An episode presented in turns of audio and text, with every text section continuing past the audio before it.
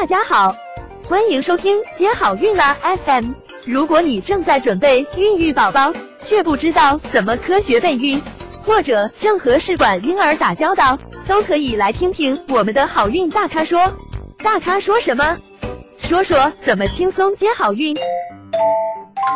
那移植后，嗯，饮食方面要注意哪些呢？饮食，呃，主要是要吃容易消化的，比如说粥。嗯，面要避免粗硬的食物。嗯，另外呢，要预防便秘，因为黄体酮类的药物呢，本来就容易影响胃肠的蠕动，就容易发生便秘。所以呢，你需要进食高纤维的食物，如青菜、粗粮，这样子呢，来避免便秘。同时呢，要避免辛辣刺激性的食物。另外，同时呢。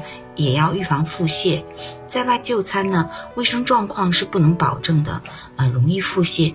建议呢，还是在家就餐，进食常见并熟悉的食物，那注意呢卫生状况。避免吃了以后不舒服或者容易过敏的食物，嗯，比较硬的食物啊等等。那移植手术后，由于使用大量的药物，容易出现消化能力的减弱或者容易过敏，所以食物呢最好煮熟，避免生冷的食物。避免不新鲜的海鲜、贝壳类食物。那平时如果是消化不好的女生呢，更需要注意，嗯，不要吃胀气的食物，比如说牛奶、大豆、马铃薯等等。另外呢，要保证吃富含蛋白质的食物，如鸡蛋、鱼、瘦肉等等。